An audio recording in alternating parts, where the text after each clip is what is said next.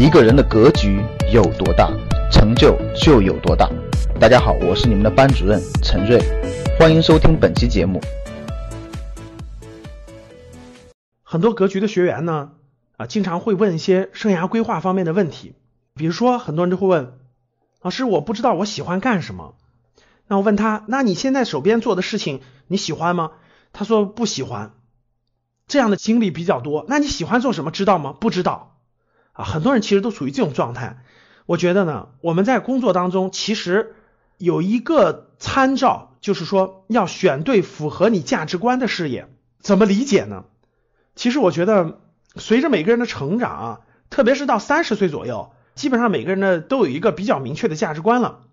这个价值观呢，会慢慢的会影响我们事业的选择。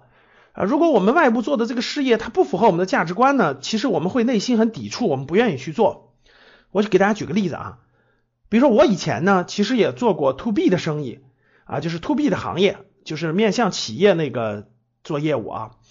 那 to B 的行业呢，它就需要你去请客啦、吃饭啦，对吧？应酬啦、喝酒啦，你要让客户满意嘛，所以你要这个。整个这个单位当中，从小领导到大领导是吧？呃，都要做沟通，所以这种生意呢，我做的就很累啊，我自己就做的很累。我觉得就是要把客户照顾好，对吧？把客户服务好，让客户觉得对你很满意，然后才可能买你的产品或买你的服务，对不对？所以呢，我做这方面我就做的不好，因为我可能是跟我的价值观有关，然后呢，我不太愿意去陪别人去吃饭呐、喝酒啊，或等等等等的。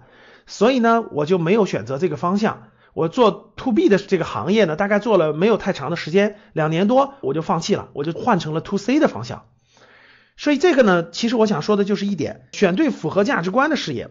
因为每个人呢，由于他成长经历、他的家庭环境、他读的书，每个人的价值观是不太一样的。啊，如果你做的事情跟你的价值观是完全违背的，啊，甚至是扭曲的，我觉得你会很痛苦啊。这个痛苦，我觉得是。内心的一种煎熬和挣扎，所以呢，还是那句话，在我们三十岁以前，我觉得应该大胆去探索和尝试。其实探索和尝试不单单是探索外部世界是什么样的，外部这些事物、这些行业、这些岗位啊，他们分别是要什么样的价值观，其实也是在衡量你自己。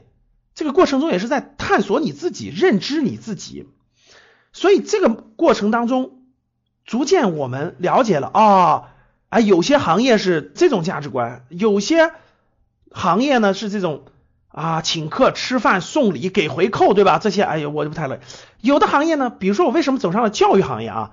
因为教育行业相对比较简单，我在新东方工作过一段时间，那教育行业相对比较简单，不用你请客吃饭送礼，价值观比较正，然后呢，跟家长的关系、跟孩子的关系整体是这个比较正能量的，所以我就比较喜欢。哎。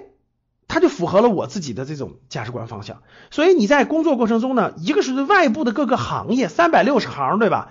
对外部的各个大部分的职业，你有一个比较，你会了解到这些职业背后代表的是某种价值观。然后呢，这个过程当中也在提炼你自己的价值观，慢慢的你就会做出选择啊，我喜欢从事什么行业的什么职业啊，我自己的价值观是偏向于什么方向的。所以我觉得这个过程就是一个磨合的过程。当你这个过程走走走走到一定程度的以后，我觉得你就能寻找出适合你的外部世界，适合你的这种符合你价值观的事业。所以呢，总结一下，我想说的就是在工作中觉察自己，认识自己，在工作中了解外部的行业和外部的职业的价值观，找到符合你价值观的事业，我觉得这就是一种成功。想获得更多投资理财、创业、财经等干货内容的朋友们，请加微信：幺二五八幺六三九六八。